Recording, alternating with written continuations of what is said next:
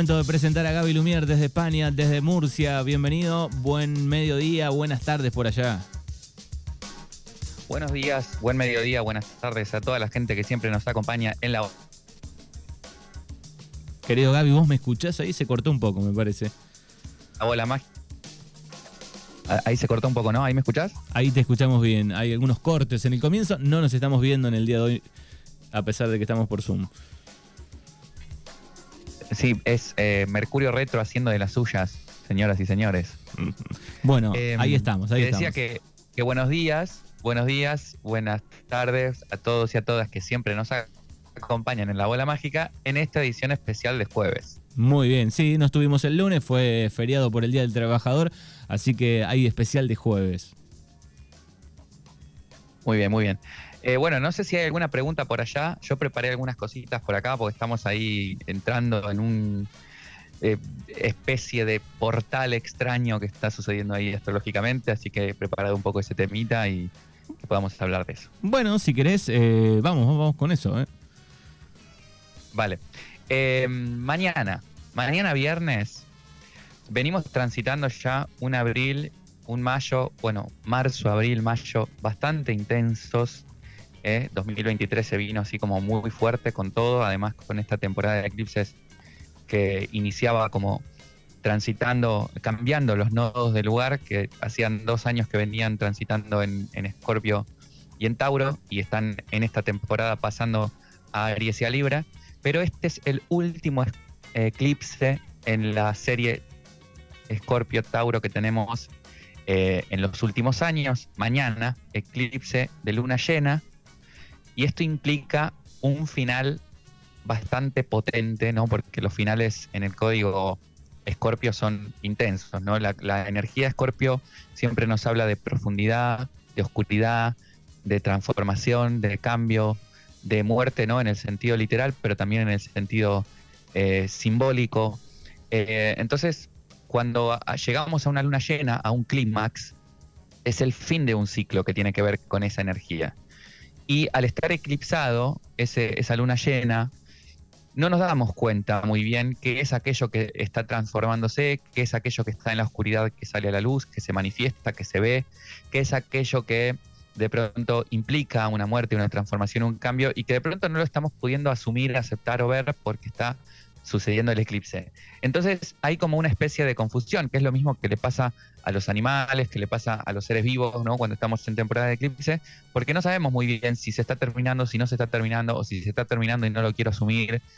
Eh, para que ustedes se den una idea de, qué se trata esta temporada de eclipses, tienen que tratar de recordar qué estaba sucediendo en sus vidas en octubre, noviembre del año pasado, que fue cuando inició ¿no? Este, esta luna nueva en Escorpio, en octubre y se fue, eh, digamos, eh, generando todo ahí un recorrido durante estos últimos seis meses sobre algunos temas, cada uno, cada una sabrá, ¿no? Cuáles son los temas que se estuvieron moviendo y qué cosas hay que ya terminar de soltar en esos temas, ¿no? De pronto lo que no se cambió, lo que no se transformó, lo que no pudo resolverse en estos últimos seis meses, yo creo que ya tiene que ver con soltar.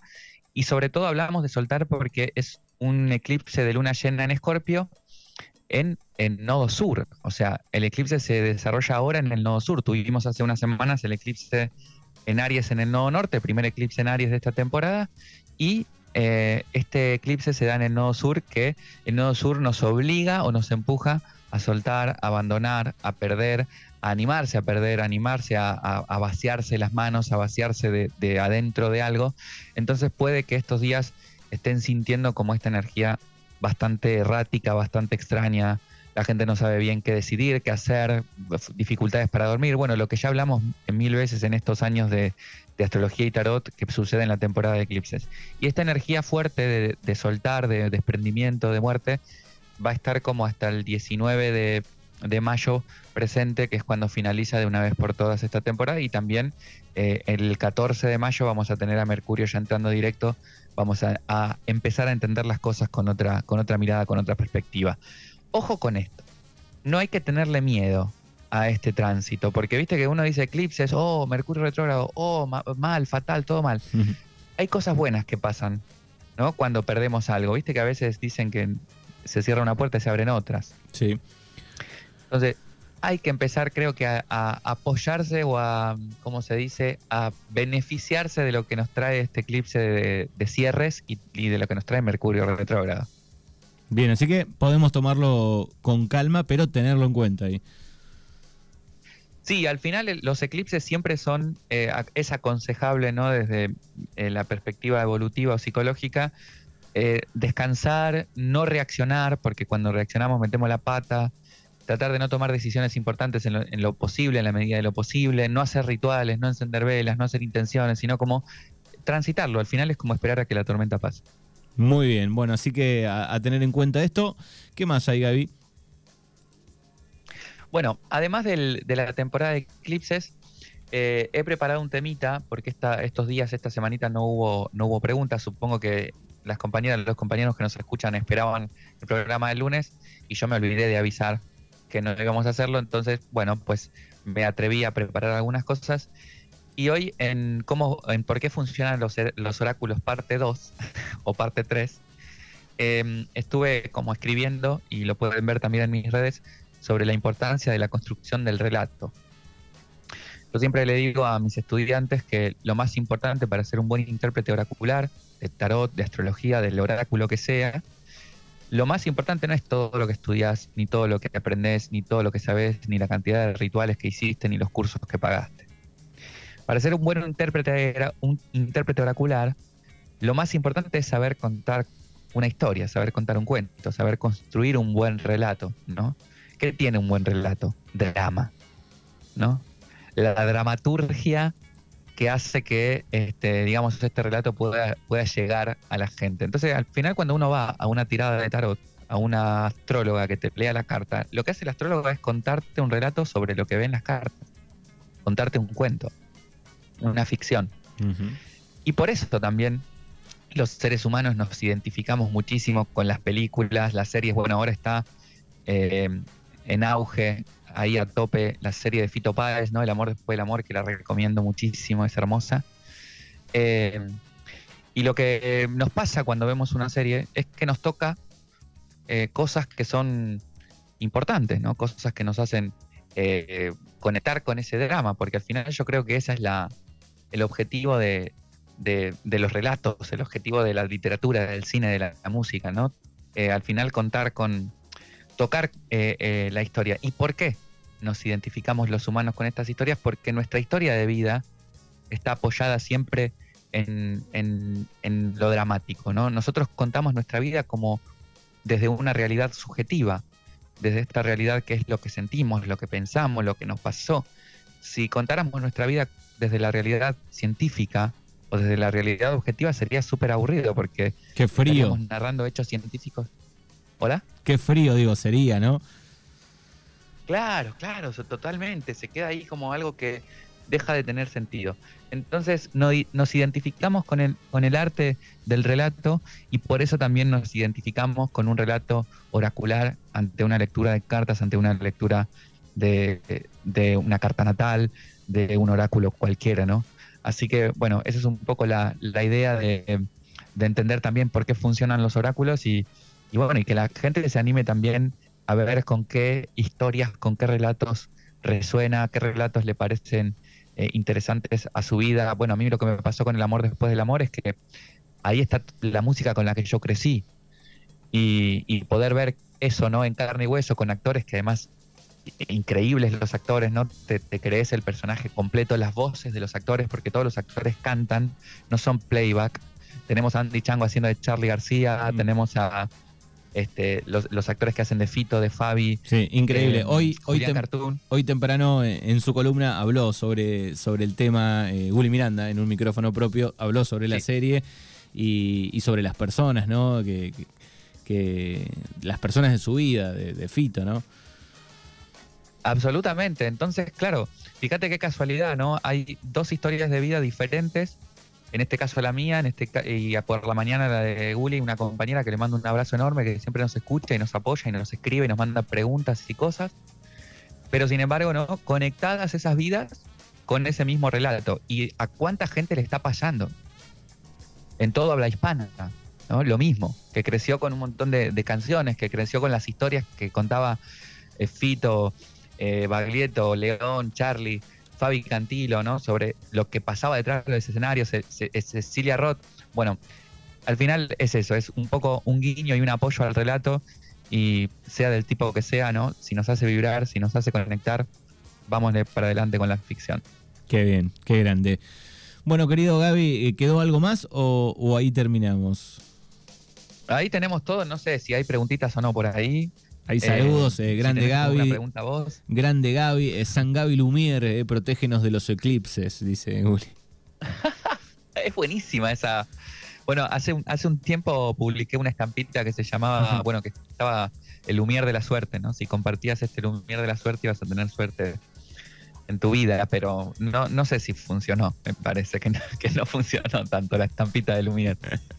Qué grande. Bueno, lo pueden seguir en las redes a Gaby. Ahí pueden disfrutar de todo lo que hace, incluso eh, su música, su banda que presentó video nuevo el, fin de pasado, ¿no? Sí, bueno, esta es una cosita que me había olvidado de contar porque como siempre los estrenos suelen ser los viernes a los lunes estoy yo a tope eh, encendido con, ganas de contar lo que, lo que pasó. Y sí, eh, salió a la luz el viernes pasado nuestro último trabajo que se llama El sueño recurrente, que es una canción eh, donde nos animamos a explorar un estilo que no teníamos muy explorado, que de, de pronto estaba en nuestros comienzos, en nuestro primer EP, en una canción que se llama Intenso, y ahora como que recuperamos este estilo, pero claro, lo hicimos de la mano de Paco Román, eh, o de Paco Neumann, que es este, el, líder del proyecto Neumann, muy reconocido a nivel mundial por su estilo, por su música. Y bueno, y, él nos ayudó mucho a perfilar esta, esta canción. Es como un mucha adrenalina, mucho power, eh, son dos minutos y medio de, baile frenético, eh, que bueno, les recomiendo que la escuchen y que vean el video, que además es todo lo visual, la fotografía, todo es autoeditado así a puro pulmón, así que nada, cualquier eh, like, comentario, compartir, eh, agradecemos mucho esa difusión y bueno, y, también que disfruten este tipo de música, a ver si seguimos sacando cositas en adelante. Bueno, y además Manu, compartirte algo que me parece una locura, que todavía estoy, eh, que no me lo puedo creer. Fuimos confirmados para el Festival Sonorama, en Aranda de Duero, que es en el norte de España, es el festival más importante de música nacional española, es como el Quilmes Rock, pero en España, un gran festival. de esa magnitud. Es un gran festival y bueno, estamos confirmados para el 11 de agosto, vamos a tocar ahí con la banda, bueno, compartiendo cartel con gente como Drexler, compartiendo cartel con Amaral, eh, Viva Suecia, Arde Bogotá, eh, Trueno, para mí es una locura. O sea, que el nombre de la banda aparezca ya ahí en ese cartel y además los diseñadores del sonorama que pusieron todas las bandas al mismo tamaño, ¿viste? Entonces estamos todos ahí de un solo ojo, ves a todas las bandas y, hace que, uno se sienta como al mismo nivel que estos grandes. Una locura. Así que nada, ojalá tenemos pase VIP para, para el... Porque bueno, el sonorama es reconocido por la fiesta que se hace para los artistas más que para el público. Así que tenemos pase VIP para, para estar ahí en el backstage con toda esta gente maravillosa, una locura. Bueno, felicitaciones. Eh, y Amaral, mira, hacía rato no escuchaba nada de, qué era la vida de Amaral. Están justo en su gira, creo que cumplen 20 o 25 años. Eh, así que vamos a estar compartiendo el festival con ellos. Eh, ojalá, no sé qué día, no sé todavía los horarios de los días. Sé que tocamos el mismo día que Viva Suecia y no sé si Arde Bogotá también, que son dos grupos que nacieron también acá en Murcia eh, Arde Bogotá contemporáneos, contemporáneos a nosotros, unos genios también muy rockeros, eh, y va Suecia que son como nada, nos compartieron también en las redes, este, que son como algo que, una de las bandas más importantes del, indie rock ahora mismo en España. Eh, y bueno, y ojalá pueda ahí saludar a Eva, que, que me parece una genia, y bueno, y si conozco a Drexler ya está, me jubilo. Claro. Bueno, y vamos a cerrar con el sueño recurrente de Martina Efedra, eh, esta columna de, especial jueves, y nos vamos a encontrar el próximo lunes. Genial, Manu. Muchísimas gracias, gracias, gente. Nos vemos el próximo lunes. Un abrazo enorme. Te digo la verdad. Esta situación te está matando.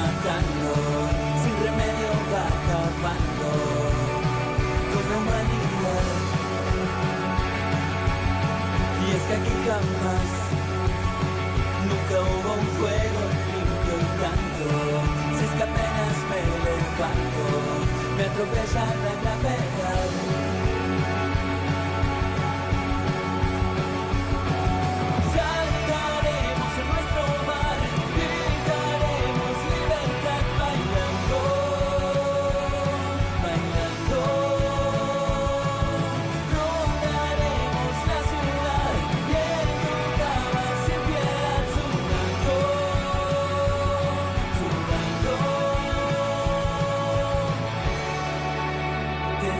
digo